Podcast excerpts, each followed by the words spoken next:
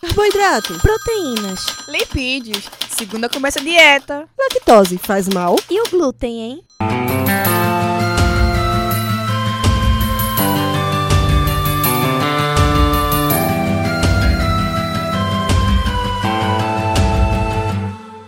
Começa agora mais um Alimenta Cast.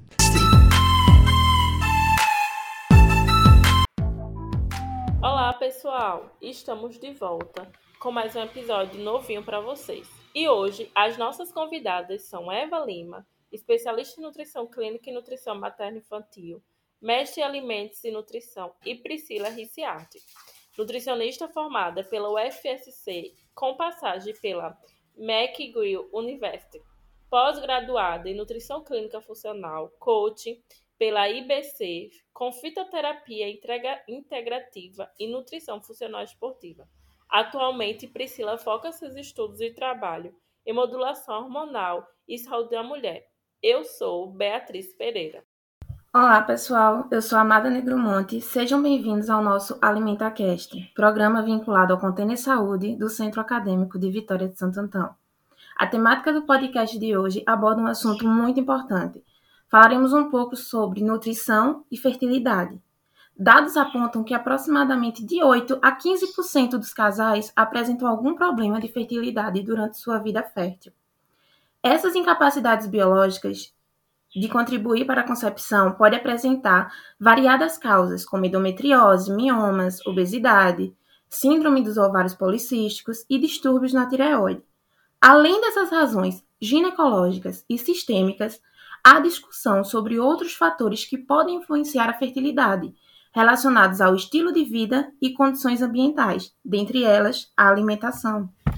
Então, né, sabendo que a alimentação ela vai ter relação antes mesmo de iniciar um tratamento de reprodução, como a Amada falou, tendo em vista que a nutrição tem forte impacto na fertilidade e na gestação saudável, um padrão alimentar adequado é, ele tem sido associado a uma fertilidade melhorada em mulheres e uma qualidade superior de sêmen em homens. Mas aí, o que seria esse padrão alimentar, é, é, meninas? Como a nutrição, de fato, pode influenciar na fertilidade feminina e masculina? Queria que vocês falassem um pouco sobre isso. Bom, eu costumo falar que, nossa, vou fazer aqui um, um comparativo para ficar mais fácil para quem está nos ouvindo. É, o nosso corpo é uma máquina perfeita, em pleno funcionamento, claro, né? E vamos imaginar que os nutrientes são os, é nosso combustível, que é de fato isso que acontece. Uma vez que você coloca um combustível de pouca qualidade dentro de uma máquina, no seu carro, por exemplo, o carro começa a falhar, ele começa a pifar, ele começa a dar defeitos, ele começa a dar sinais de que aquele combustível não era adequado para aquele motor, vamos falar assim. Da mesma forma, a gente leva isso para a nutrição e para o funcionamento do nosso corpo. Uma vez que a gente começa a comer alimentos que não são saudáveis, que não são adequados, que não têm uma quantidade suficiente de nutrientes, que é o combustível para o nosso corpo, o nosso corpo começa a dar sinais. E esses sinais eles refletem em todo o nosso organismo, em todos os nossos sistemas. E com a fertilidade não é diferente e isso vai afetar diretamente a qualidade do espermatozoide nos homens, é, às vezes até a, a, apetite sexual, ereção, nas mulheres afeta a qualidade desses óvulos, todo o ciclo menstrual ele é afetado. Então, é, esse padrão alimentar, ele está totalmente ligado e voltado na qualidade desses nutrientes, no que a gente está ingerindo, para a gente ter qualidade na no funcionamento dos nossos sistemas, dos nossos órgãos. Perfeito, né? E aí é, é muito legal esse exemplo da Eva, porque ele traz ali com clareza, né, essa questão da gente estar tá sustentando o que a gente já tem, né? Então, os espermatozoides vão estar sendo produzidos, vão continuar sendo produzidos, a gente vai continuar é, tendo um estímulo, né, para desenvolver os folículos, mas às vezes isso não está dentro de um padrão ótimo, dentro de um padrão saudável, né? E aí acho que é legal a gente pontuar, assim, que é, eu sempre visualizo como uma escada, né? Então, a gente tem o padrão não saudável, onde a pessoa que está comendo realmente bastante junk food não está tendo um acesso a vegetais, a frutas, come muito açúcar, né? Então, realmente, aquele padrão não saudável, que é muito claro e clássico para todo mundo. E, e, e, é claro que nesse quadro a gente tem ali um super estímulo para não ter uma qualidade desses, é, desses folículos, né, para gerar vida. É, mas também a gente tem muitas pessoas que estão dentro de um padrão saudável, que comem vegetais, que comem frutas, que não comem açúcar, não comem refrigerante, não comem muitos industrializados e ainda assim estão com um quadro de infertilidade, né? E aí eu acho que vem mais ainda nutrição para a gente evoluir de que não é só, às vezes, ter alimentos saudáveis, mas a gente diferenciar de que o alimento saudável não necessariamente é a alimentação saudável e que muitas vezes a gente não precisa ficar só no saudável, mas a gente precisa entrar no terapêutico, né? Então, trazendo alguns exemplos. É, você pode, por exemplo, comer frutas, vegetais, mas você ter ainda uma deficiência de ferro, de zinco, você ter uma alimentação que não inclui ali quantidades suficientes do nutriente que você está precisando. Isso pode ser por uma baixa absorção, pode ser por uma, um baixo consumo mesmo, ou pode ser que ao longo da sua vida você foi de alguma forma precisando daquela quantidade em maior necessidade, por exemplo, você tem um nível maior de estresse oxidativo, que é algo que impacta bastante nessas células que se regeneram muito rápido, que é o caso do espermatozoide, dos folículos ovarianos, né? Então, toda hora a gente tem que estar produzindo essas células, no caso dos homens e das mulheres, uma vez por mês. Então, são células que precisam é, estarem, digamos, muito frescas, com nutrientes muito recentemente frescos. E quando a gente tem um quadro de estresse oxidativo, por exemplo, né? Às vezes, ao longo do tempo, você foi acumulando aquele estresse. Então, com 20 anos, com uma alimentação mais ou menos saudável, você estava bem, mas com 35 anos aquilo já não é suficiente, né? E aí, nesses casos, é muito a gente olhar também, é, digamos, com uma lupa para isso, né? É realmente onde entra aí o trabalho do nutricionista, saindo desse padrão que a gente conhece só como a alimentação saudável para uma alimentação realmente de um olhar é, de entender o que está acontecendo ali, né? E isso, né, até pergunto para Eva, acredito que ela vê bastante na clínica isso como eu, mas a gente recebe muitas pessoas comendo saudável, mas ainda assim com deficiências nutricionais, né? Então a gente como, como saber disso? A gente pode reparar em pequenos detalhes. Então, por exemplo, é, você tem uma disposição que dura ao longo do seu dia, você precisa de café para se sentir disposta, né? Você dorme bem, o seu ciclo menstrual, você tem uma TPM muito intensa, né? Você tem cólica, você sofre com alterações de humor todo mês, isso é algo presente na sua vida e você acha que isso faz parte, né? Mesmo que não é para fazer parte, mas isso é algo muito presente na sua vida, né? Você tem enxaqueca, dor de cabeça com frequência, né? Mesmo comendo saudável, você consome álcool ali, uma, mais de quatro doses doses por semana, o que depleta muito vitaminas do complexo B, por exemplo, né? Você tem uma exposição solar adequada, né? Não só por, por conta da vitamina D, que muitas vezes a gente precisa tomar, mas também para regular o seu ciclo circadiano, né? É, as suas unhas estão sempre quebradiças, você está com queda de cabelo, você tem acne, então são todos sinais que, mesmo não estando diretamente é, talvez assim, associados com a fertilidade, né, num contexto geral, são sinais de como está o metabolismo do nosso corpo. E aí até passo a bola para Eva para perguntar se ela também sente isso na clínica dela, né, que muitas pessoas chegam já com padrão saudável, mas às vezes ainda não suficiente para fertilidade.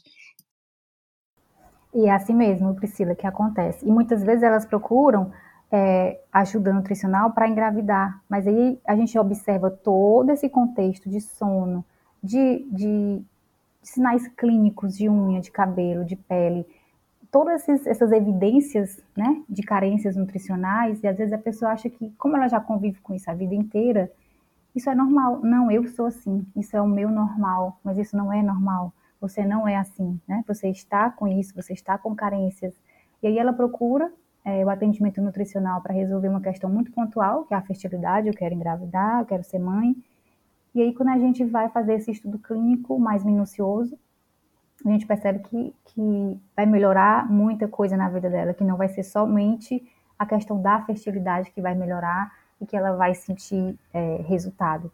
E é importante só complementar isso que a Priscila falou, é que às vezes a gente tem mesmo que fazer essas modulações, a gente ter esse olhar mais minucioso, E às vezes as pessoas elas procuram muito por milagre. Elas querem muito que a gente diga como é que vai ser a suplementação, uma dieta, porque ela quer engravidar no próximo mês. Então elas são muito imediatistas. Isso acontece também no emagrecimento, isso é muito comum. E aí eu queria deixar um alerta aqui para as pessoas que estão nos ouvindo, é, que para a gente conseguir ter um mínimo de modulação no corpo através dos nutrientes, para a gente conseguir ver efeito, para a gente conseguir ver resultado, eu, eu diria que é no mínimo três meses antes de você tentar engravidar, você procure um nutricionista especializado para lhe ajudar nesse processo, que é um tempo mínimo do organismo é, trabalhar de forma correta a partir do estímulo da alimentação e dos nutrientes adequados. Excelente colocação, meninas. Só complementando, né? Eu adorei muito essa abordagem da Eva, porque realmente esse imediatismo é muito presente, né? E, e assim, gente, quando a gente pensa em engravidar, não é só você engravidar e pronto, é você engravidar e ter uma gestação saudável, né? É, porque parece que às vezes chega assim um nível de desejo, de até pressa, né? E eu sei que essa pressa muitas vezes não é só da mulher, é da sociedade, né? E a gente logo vai falar sobre isso. Mas é, o que, que, importa mais? Você engravidar e você ter um risco maior de aborto, você ter um risco maior de complicação, ou você esperar um pouco mais para engravidar e realmente ter uma gestação saudável, né? Então é o que eu falo para algumas pacientes: antes você demorar para engravidar do que você perder um bebê, né? Então é, eu acho que realmente esse pensamento é preparar o solo ali, né? É realmente deixar esse solo preparado para esse momento que também é um desafio metabólico para a mulher e uma programação metabólica para o bebê. É verdade, meninas. É muito bom todas essas colocações que vocês estão colocando. E aí muitas vezes a gente tem muita pressa, né? Pressa para tudo, para emagrecer, pressa para gestar. E aí muitas vezes isso vai fazer com que a gente tenha problemas de futuro. É, é, engravidar dentro de, de, uns, de padrões que não estão adequados vai levar futuramente a alguns problemas. Eva, estudando um pouco sobre nutrição e fertilidade, vimos que se fala bastante do hormônio antimuleriano, o AMH, que é um dos indicadores de saúde do ovário. É possível melhorar nos valores do AMH através da alimentação? O aumento desse hormônio, ele pode levar a uma maior taxa de gestação? É, vamos lá. É, esse hormônio, ele é bastante dosado, né? Quando a, a mulher está com dificuldade de engravidar ou procura um especialista, a gente realmente é, solicita esse exame de sangue, ele é feito no sangue. Ele é um auxiliador no nosso diagnóstico ali, para a gente entender como é que está essa fertilidade, nas chances que essa mulher tem para engravidar. Mas é importante dizer que o hormônio antimileriano, ele indica a quantidade de óvulos, mas não a qualidade desses óvulos. Esse hormônio ele é produzido nas células do ovário e ele é responsável por regular o desenvolvimento e o crescimento dos folículos. Então, ali a gente tem condições de, de ter uma melhor noção da estimativa da quantidade de óvulos que essa mulher ainda tem. Então, ele vai medir o envelhecimento é, ovariano.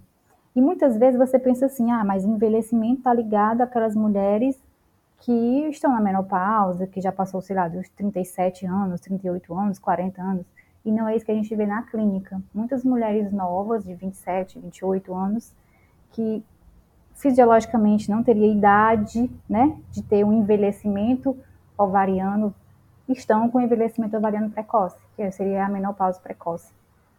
Então, esse hormônio é um hormônio importante a ser dosado, ele nos auxilia nesse processo de, de tentantes, de mulheres que querem engravidar.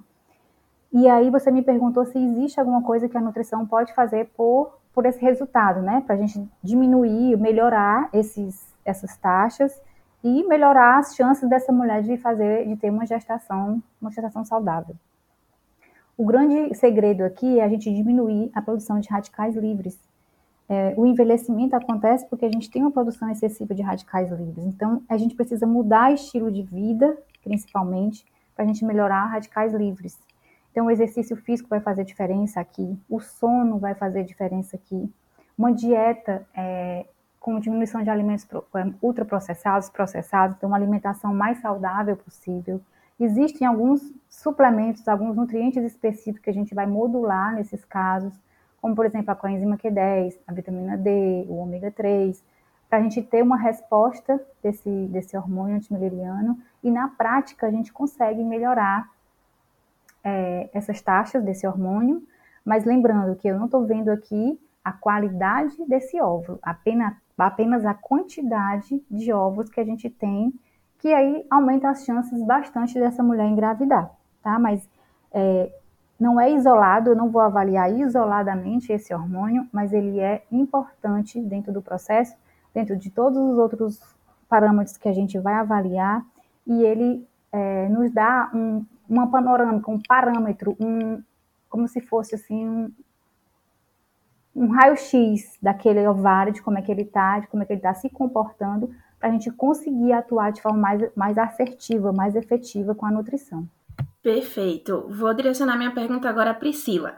Priscila, tem se falado bastante ultimamente, né, no quão a infertilidade vem crescendo, não só no Brasil, mas mundialmente. E aproveitando isso, no contexto histórico, por que, que vem sendo observado um elevado crescimento da infertilidade? A gente está passando por uma pandemia. A Covid-19 teria alguma influência nesse contexto?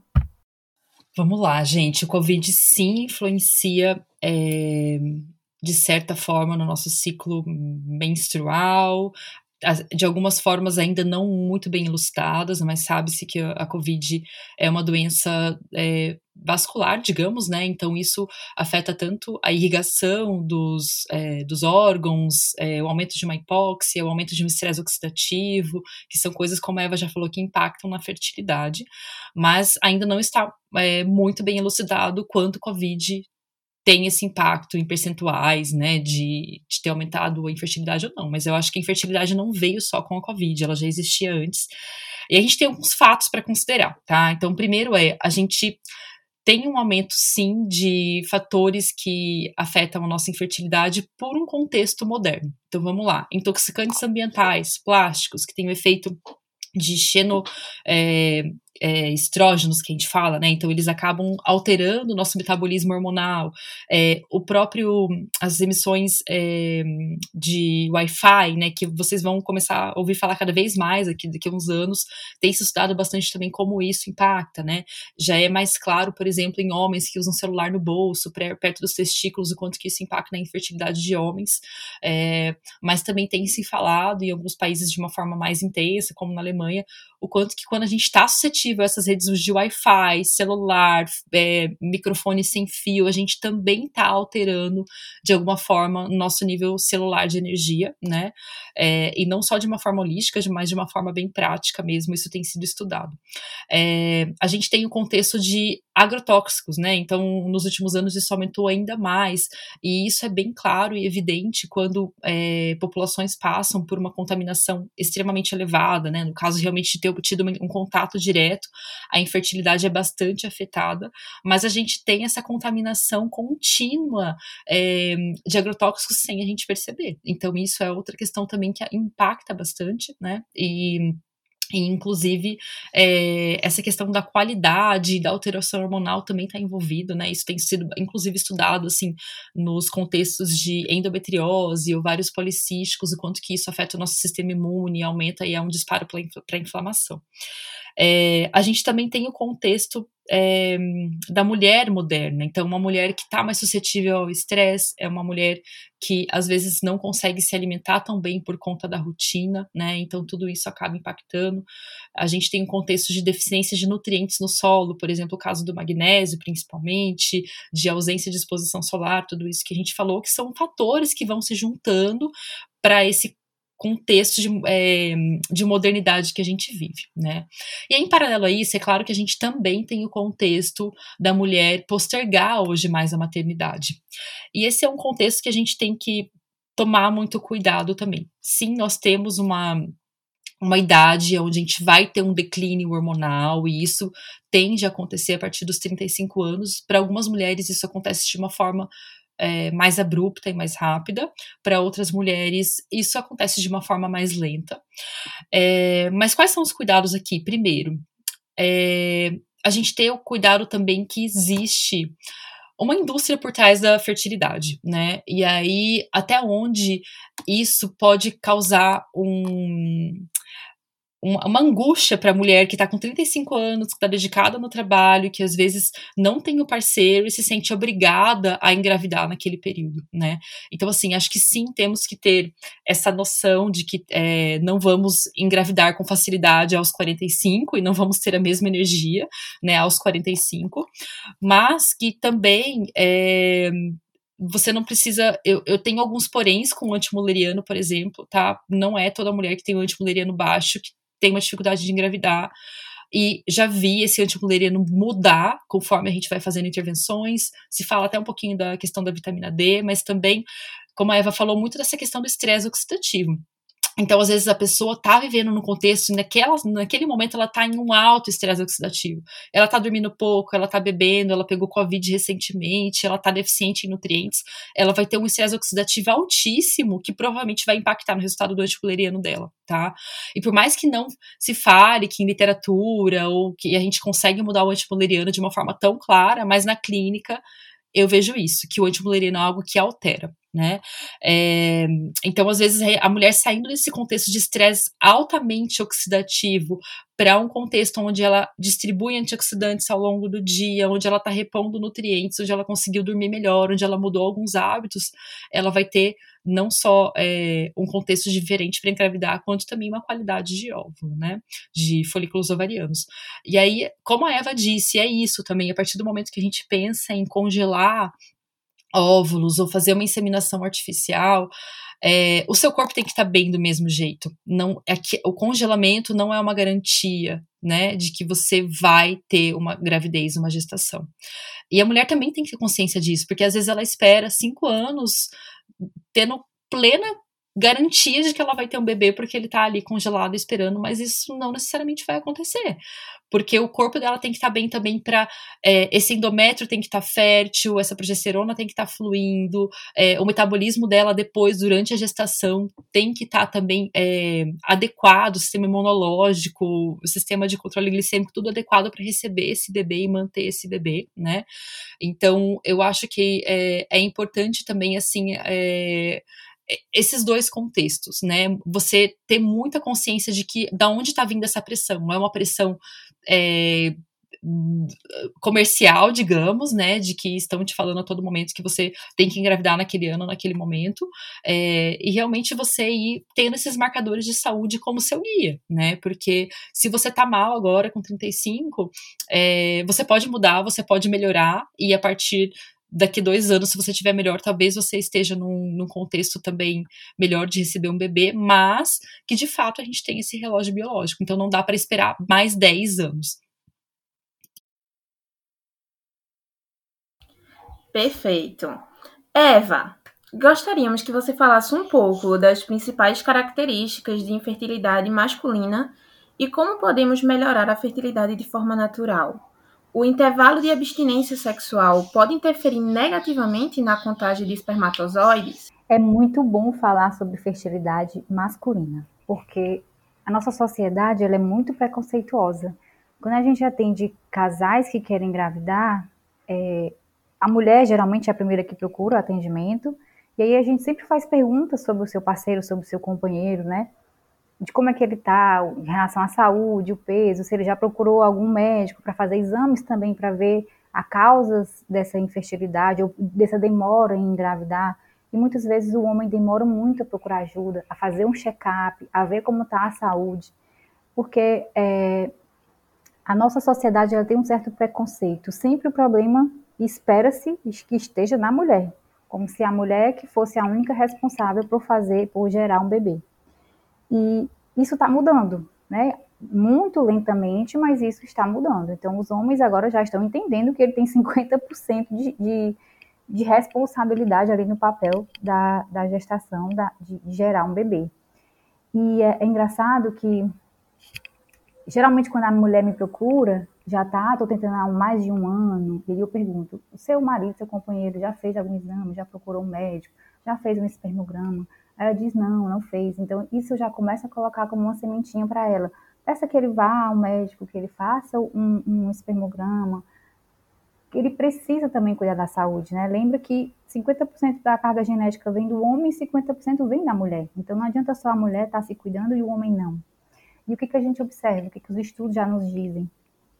O que está afetando a fertilidade masculina? Obesidade, álcool, excesso de álcool, sedentarismo, que são coisas, não vou dizer simples, mas são coisas corriqueiras do estilo de vida de todo mundo, né? A questão do sono aumenta muito o cortisol, bagunça toda a vida daquele homem. E aí a gente vê outros parâmetros que não são apenas a qualidade desse esperma, né? Quando o homem faz o espermograma, ah, tá lá, uma quantidade ótima de, de espermatozoides. Então, pronto, ele é apto a engravidar uma mulher. E não é assim que funciona. No próprio espermograma, a gente vai avaliar esse espermograma. Ele tá em, tem que estar tá em quantidade ideal, com a motilidade ideal e uma morfologia, uma forma ideal para ele conseguir engravidar uma mulher. E aí, até ler esse espermograma, às vezes, requer um pouco mais de maturidade, requer um pouco mais de cuidado nesse olhar, não é só quantidade. E quando a gente leva isso para a nutrição, é incrível como é, eu sempre pergunto se tem espermograma, eu peço para ver o espermograma e eu faço uma suplementação baseada nesse espermograma, que nem todo mundo que não é da área de fertilidade entende sobre isso e consegue fazer isso de uma forma mais específica, mais individualizada. Mas se eu quero melhorar a quantidade de espermatozoides, eu vou suplementar um tipo específico de nutrientes. Se eu quero melhorar a motilidade, que é, que é é, o quanto esse espermatozoide tem que se locomover, né? Eu vou suplementar outros, outros nutrientes. Se eu quero melhorar a forma, a morfologia, já são outros nutrientes. Então, a gente fazer essa suplementação para esse homem baseado nessa necessidade específica dele, isso é fantástico, porque a nutrição realmente melhora a fertilidade, melhora. Isso já já vivi, já convivi com isso com alguns pacientes e é maravilhoso a nutrição ela dá esse resultado incrível. Com relação à, à questão de tempo, né, de abstinência sexual por essa contagem de espermatozoides, o que a gente sabe hoje na literatura é que não seria ideal, ah, eu quero engravidar, então eu vou ter relação sexual todos os dias para aumentar minhas chances de engravidar. E não é assim que funciona, tem que ter pelo menos 24 horas, 48 horas para ter tempo é, de uma maturação desse espermatozoide, vamos dizer assim, né? Para que eu tenha espermatozoides de qualidade. Então, o olhar hoje para a saúde masculina com relação à fertilidade está mudando. Os homens estão procurando. Agora é mais comum eu ver o casal vir para procurar auxílio para engravidar e não somente a mulher, como se a mulher fosse a única responsável por esse processo. E não é, né? Sempre, nunca foi, mas aí a mentalidade das pessoas está mudando e isso é muito bom.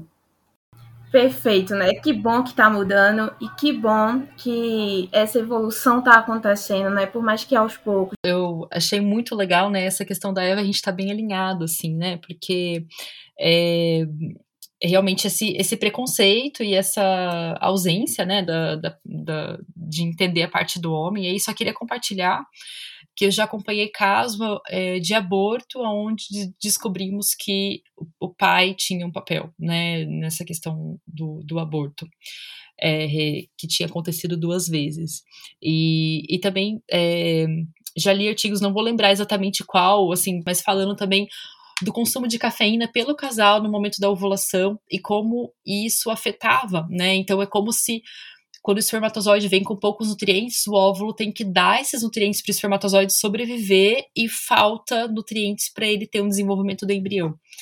Então, né, realmente é esse é esse conjunto, os dois têm que estar se cuidando, porque como sempre na nossa sociedade a mulher está se cuidando, está fazendo atividade física, está fazendo dieta, fazendo um monte de coisa, constelação, sei lá, e o cara tá tipo só esperando, né? Então, realmente a gente revê aí, porque a maternidade já é um processo também de muita divisão de tarefas, e se você entra num processo onde isso já não tá bem dividido no começo, depois só tende a piorar.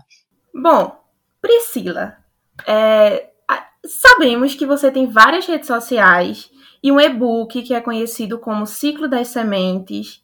Então, conta pra gente como você começou a estudar sobre esse tema e como as sementes podem contribuir com a fertilidade. E, claro, como conseguimos ter acesso a estes materiais e informações.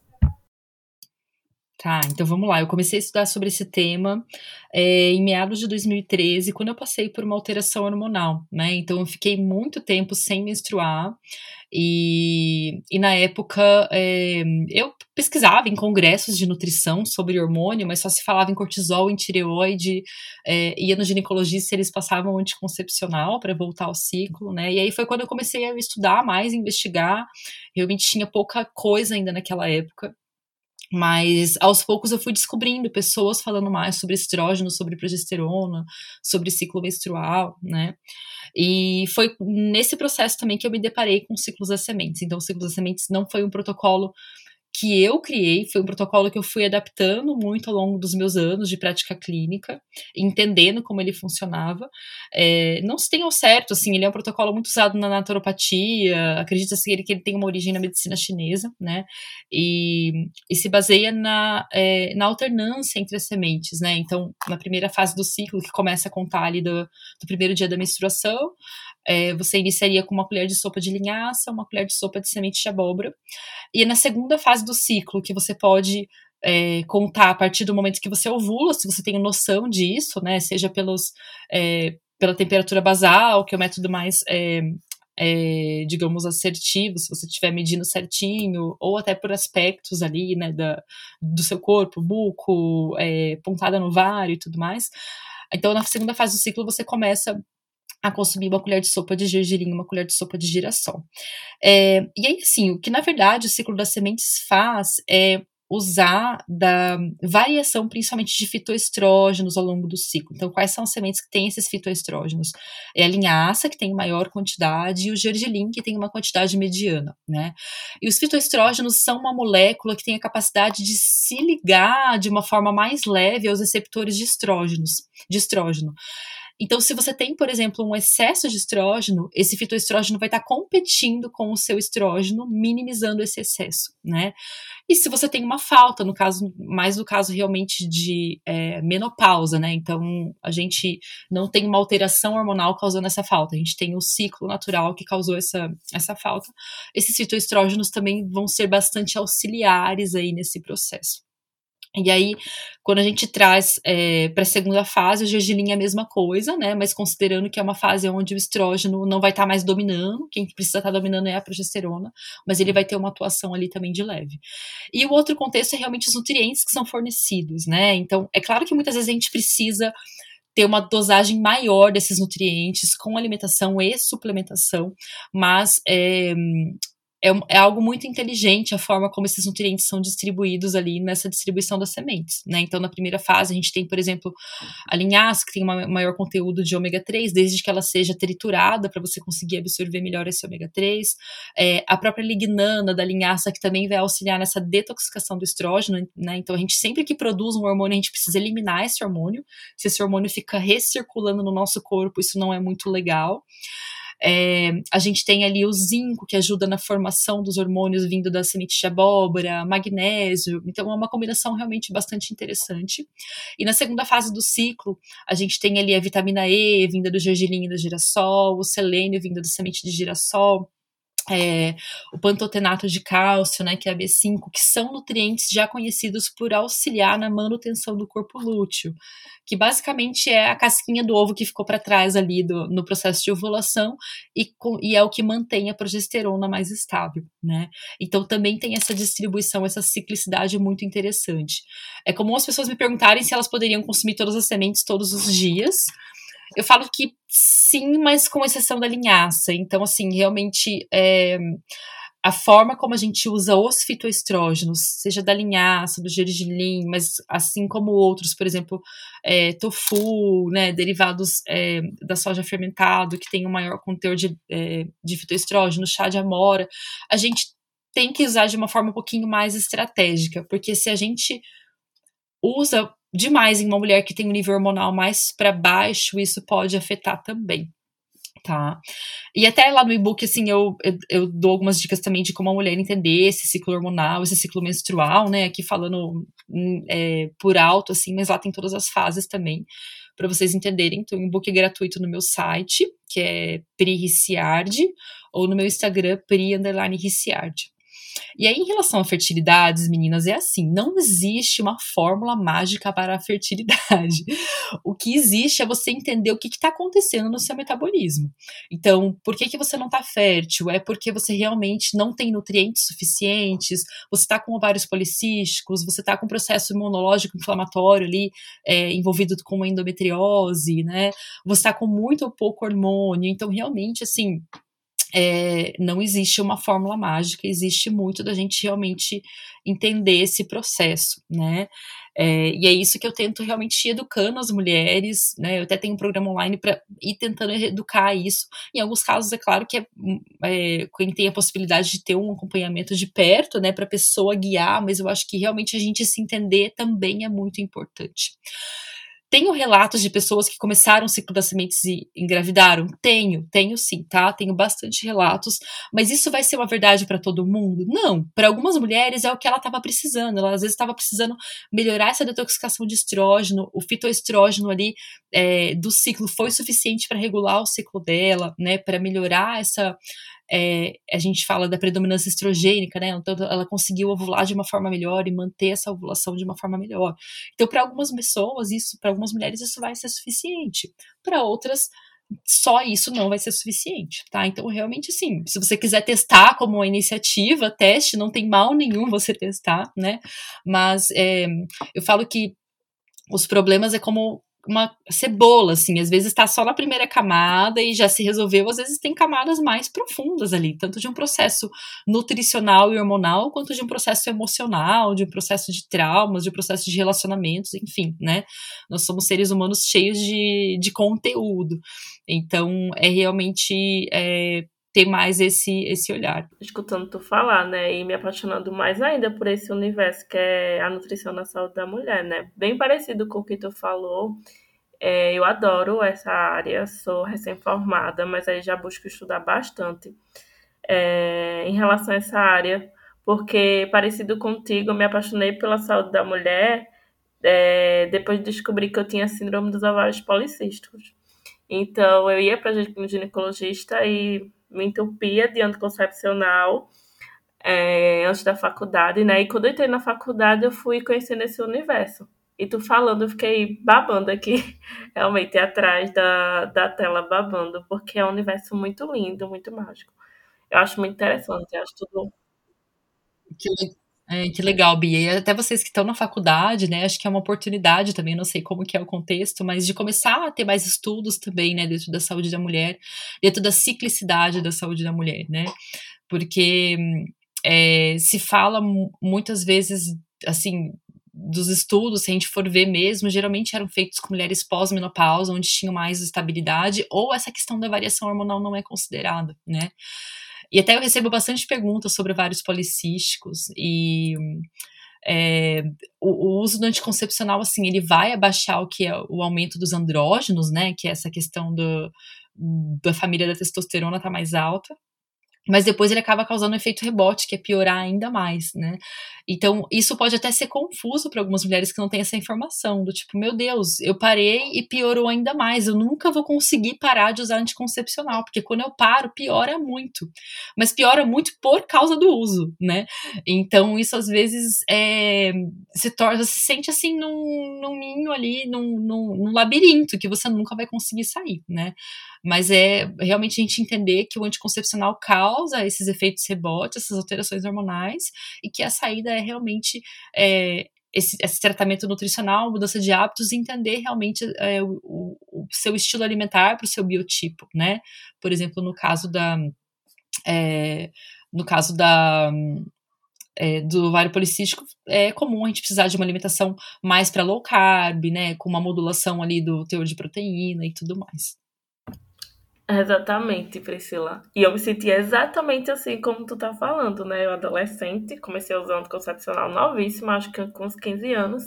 E eu me sentia num beco sem saída, porque fazia tratamento durante um ano, aí eu dizia, não, agora, achando que eu estava menstruando, né? Minha menstruação está regulada, vou suspender o uso do anticoncepcional.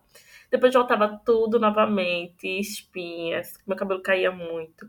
E só dentro da faculdade foi que é, infelizmente a gente não tem uma cadeira na graduação, não sei agora, mas não tem uma cadeira na graduação que trate é, diretamente sobre a saúde da mulher. Mas eu acho que surtiu isso através de um trabalho que eu fui apresentar no seminário, e aí eu fui começando a estudar. Eu disse, meu Deus, olha isso. Então eu posso tentar resolver isso de uma maneira mais. É, não mais simples, né? Porque se disser que é simples, não é simples, como você falando, é tá um pouco low carb, e aí acaba que tem uma restriçãozinha um pouquinho a mais mas de uma maneira que realmente eu pudesse tratar a causa dos meus problemas e não mascarar os meus sintomas, né? Por fim, é, quais dicas vocês dariam a mulheres que são tentantes, né? Quais são as estratégias gerais para o aumento da fertilidade após os 35 anos, visto que a gente sabe que essas mulheres elas vão ter um pouquinho mais de problema? E existe algum suplemento alimentar ou então um nutriente específico que possa ajudar? muito comum hoje as mulheres quererem ter filho mais tarde, né? Antes, aos 27 anos, as mulheres tinham três filhos, quatro filhos. Agora as mulheres pensam em engravidar depois dos 30, né? Porque vem outras coisas como prioridade na vida dessa mulher. E sem fazer julgamento de certo ou errado, né? Mas aí, quanto mais o tempo passa, menores são as chances de engravidar. Isso é um fato, porque isso é fisiológico. E aí, o que eu poderia deixar de, de dicas, né, de uma maneira bem geral, é que essas mulheres, elas mudem o estilo de vida, para que elas tenham mais saúde e isso vai refletir na fertilidade. É um reflexo. Então, que elas procurem um nutricionista especializado na área, que elas se cuidem, façam exercício físico, que realmente haja uma mudança de estilo de vida. E aí, é, ela vai ganhar saúde e ela melhora a fertilidade. Com relação à suplementação, eu é, gosto muito de fazer suplementação, de dar alimentos específicos, nutrientes específicos, quer dizer, né? Mas de forma individualizada. É muito complicado quando você diz, ah, ômega 3, quando você diz que, coenzima Q10, quando você diz um nutriente que é muito importante para a fertilidade, mas não se aplica para todo mundo e não existe milagre. Não vai ter um suplemento que vai fazer a pessoa engravidar. Ah, ela engravidou por conta de um suplemento X que a nutricionista passou ou que ela viu uma dica no Instagram e foi aquilo que fez ela engravidar. Isso não existe. Você precisa mudar a sua saúde, você precisa mudar sua máquina. Lembra daquele primeiro exemplo que eu dei no início? Você cuida da sua máquina, que isso vai refletir em todos os sistemas do seu corpo, tá? Então procurem ajuda, só façam uma suplementação, só usem nutrientes específicos que foi realmente prescrito para você, pensado em você. Essa é a dica que eu deixo. Gente, eu concordo em tudo com a Eva, né? Eu acho que quando. É... Mas eu mesmo assim eu vou tentar trazer algumas dicas práticas aqui, mas assim, a gente fazendo um paralelo de comparação, é como você querer um caminho do sucesso na vida profissional. Tipo, não vai ser todo mundo que vai seguir o mesmo caminho e vai ter, e até o que quer, né, esse, esse lugar onde você quer chegar, assim. Então, mesma coisa na alimentação, tipo, na, na saúde, na fertilidade, né? Não vai ser o mesmo caminho que vai fazer todo mundo é, ter um filho, né? Então, é muito de você entender o seu contexto. É, assim, de, de forma geral, hábitos simples, que apesar de serem simples, pegam, né? Aquele negócio que a Bia falou. É, não é mais fácil, né? Às vezes mudar hábito não é mais fácil, é mais fácil tomar uma pílula, com certeza, né? Mas não é o que resolve. Então, hábitos simples para tentarem aí começar nesse processo. Tipo, tô começando agora a me cuidar e será que me, eu acho que eu tô saudável, mas será que eu realmente tô, né? Então, vamos lá comer pelo menos 300 gramas de vegetais por dia, de 300 a 500 gramas.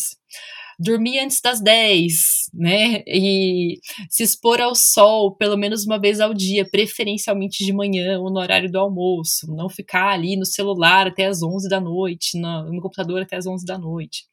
É, tentar manter ali o mínimo de bebida alcoólica ou até quatro doses por semana. Álcool depleta muito vitamina do complexo B. Anticoncepcional depleta muito vitamina do complexo B.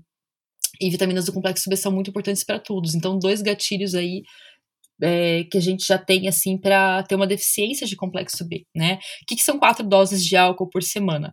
Uma dose são 120 ml de vinho ou é, 300 ml de cerveja ou 60 de destilados. Às vezes quatro doses ainda é muito, tá? Mas só para ter a gente ter um geral assim e já começar, né? Praticar atividade física pelo menos três vezes por semana, ou ter uma vida ativa, onde você anda para ir nos lugares, né? Onde você não, não trabalha o dia inteiro sentado e pega o carro para ir nos lugares, como é o meu caso hoje. Eu faço uma hora de atividade física, mas eu me considero ainda sedentária, porque eu passo a maior parte do tempo sentada, né? Então, realmente, assim, no mínimo três vezes por semana tem que ter ali uma hora de treino, uma hora de atividade física, né? É, e que mais? Eu acho que realmente essa questão de cuidar muito da questão da modulação glicêmica do açúcar, né? Quando a gente fala de açúcar, não é só tirar o açúcar do cafezinho, não é, é assim, é pensar em você toma suco, suco concentrado de fruta, qualquer tipo de suco de fruta doce, suco de manga, suco de uva, suco de laranja, é, com muita frequência, né? É, então qualquer coisa nesse sentido também pode é, pode impactar tá? E aí, de nutrientes, é, eu também acho que realmente tem que ter um olhar individualizado, mas eu considero que as vitaminas do complexo B tendem a ser muito deficientes, magnésio e vitamina D. Eu acho que seriam os três ali que eu sugeriria para para gente, para as mulheres olharem, né, e eventualmente considerarem. Agora é o nosso momento, Betcast. Então, agora iniciamos o nosso Betcast, que é uma brincadeira do nosso podcast baseado em perguntas rápidas que podem ser respondidas de forma curta. A primeira pergunta é: Você tem fome de quê? Uma pergunta nada básica, uma pergunta bem bacana. De uma forma bem rápida, né? Uma respostinha rápida, né? Que vocês estão querendo. Eu tenho fome de viver experiências eu estou numa fase assim de querer viver experiências gastronômicas, experiências de vida, experimentar coisas novas. Então hoje a minha fome é essa, fome de experiência, seja de conhecimento. Eu estou atrás assim, de, um, de um momento assim bem de descobertas. É uma pergunta difícil mesmo, concordo, viu? Mas acho que eu tô num momento mais de, de luta, assim, de democratizar a informação, das pessoas entenderem que saúde não é medicina e, e por aí vai. Tudo dentro do que a gente falou aqui. Qual acontecimento marcante para você durante a sua vida profissional? Quando a gente tem alguns anos de formado, né, a gente tem vários momentos marcantes, né, Priscila? Mas deixa eu tentar trazer aqui. Um dos mais marcantes foi quando eu mudei de área. Eu não, não desde que eu me formei, eu não trabalho sempre na área materno-infantil, não trabalho sempre com fertilidade.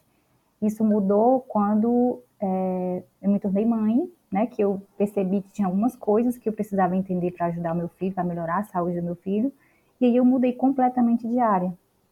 Eu atendi adultos, eu trabalhava em UTI, em hospital, e aí de repente, e isso não me fazia também tão feliz como me faz hoje, quando eu trabalho com mulheres que querem engravidar, com crianças, com, com esse público materno-infantil. Então foi muito marcante, porque depois de vários anos de formada, eu mudei de área e me encontrei na nutrição. É, eu acho que assim, as minhas experiências pessoais acabam sempre impactando também, né? Então foi o caso desse, dessa questão que eu tive hormonal. É, sempre que eu tenho algo que é, eu sinto que eu tenho que desvendar ali, né? Isso é sempre um momento também. Um, cada pessoa, a gente aprende muito com os pacientes também, com as histórias, mas acho que assim duas coisas que foram importantes no meu trajeto. Acho que foi eu, realmente o contato com a nutrição funcional, que é esse olhar é, mais integrativo para mim é, é, muito importante até hoje, né? Eu tive contato em 2005 ainda na faculdade. E realmente esse momento que eu comecei a entrar na saúde da mulher, que foi toda uma descoberta e muito muito novo. Para finalizar, se você pudesse deixar um recado para o mundo, o que você diria? Essa é a pergunta mais difícil desse podcast, tá? Essa é a pergunta mais difícil. eu acho que eu diria para o mundo, é, mundo como um todo, né? A gente quer mudar o mundo, a gente quer deixar mensagens positivas para o mundo, mas eu vou deixar a mensagem individual. Você quer mudar o mundo? Comece mudando o seu mundo, as suas atitudes, a sua saúde, os seus sentimentos. Então comece cuidando de você para você conseguir mudar o mundo. Concordo que é uma pergunta difícil, também pensei antes. A minha mensagem seria: olha, olhe mais para o céu e menos para o celular. Muito bom. É, e também, né, queremos agradecer a presença das nossas queridas convidadas que nortearam esse podcast tão valioso. Muito obrigado, meninas. E também queremos agradecer a você que nos escuta. Se cuida e proteja sua saúde. Nos siga nas redes sociais, arroba AlimentaCast, arroba Container Saúde. Até o próximo AlimentaCast.